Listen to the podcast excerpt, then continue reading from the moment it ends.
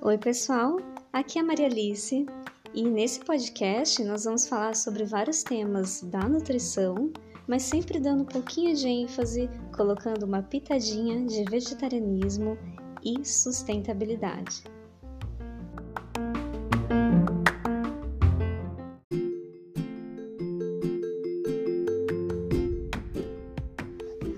E no episódio de hoje nós vamos falar sobre vitamina D.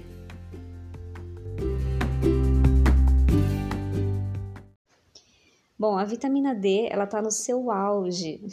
ela nunca foi tão falada, tão estudada como ela tem sido nesse período pós-pandemia.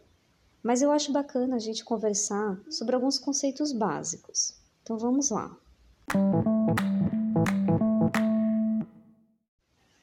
A vitamina D, gente, ela tem um outro nome, que também é calciferol.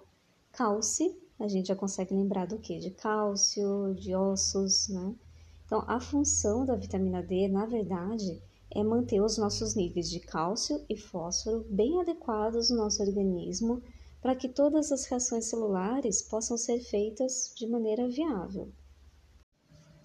Nós já sabemos, né, que a vitamina D ela é super eficiente para a manutenção dos ossos.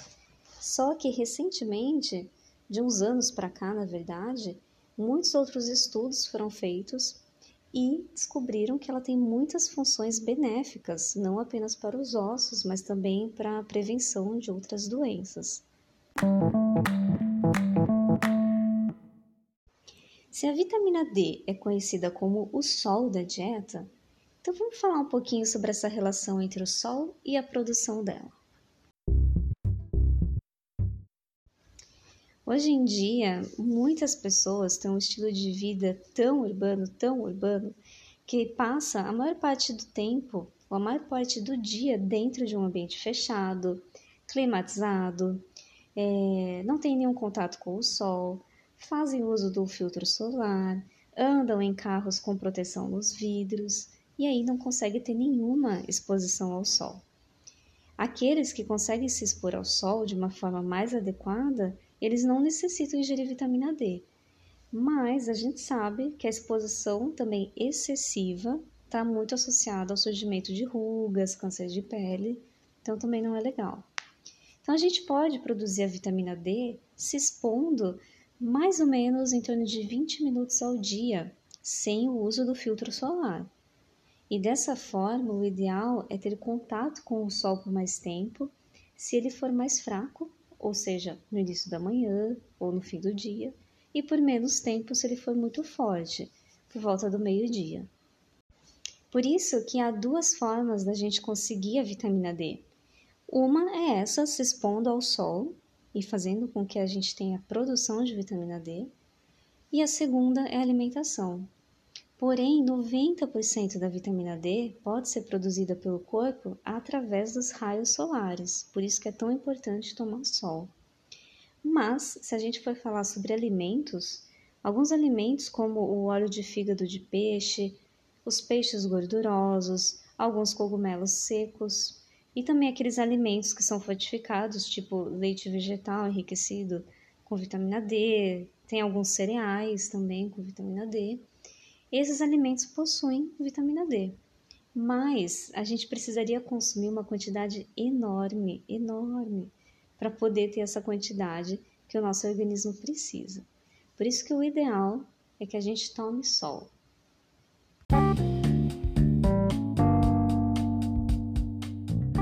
Certo, mas vamos imaginar que nós não tomamos sol, não suplementamos vitamina D então, quais vão ser as consequências que nós teremos pela falta da vitamina D no organismo?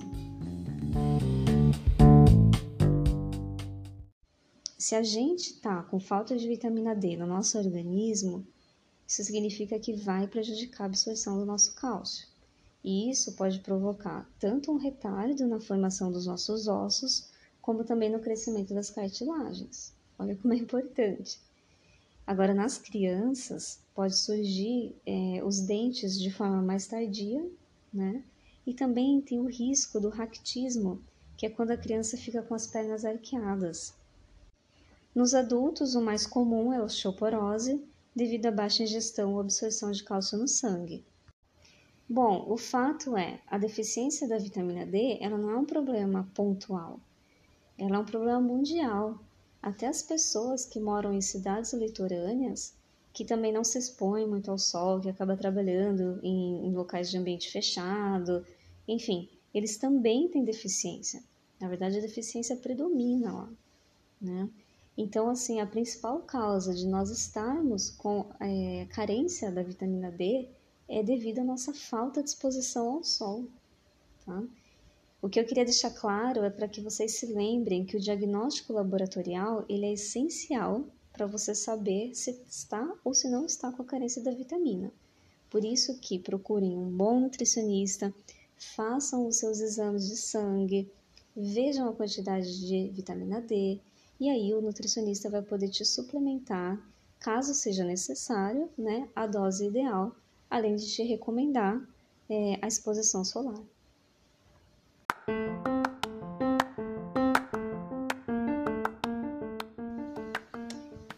Esse foi o nosso episódio de hoje. E para você saber mais sobre mim e sobre as minhas atividades, é só me seguir nas redes sociais, tanto no Instagram quanto no Facebook. Eu estou como Mana Treveg.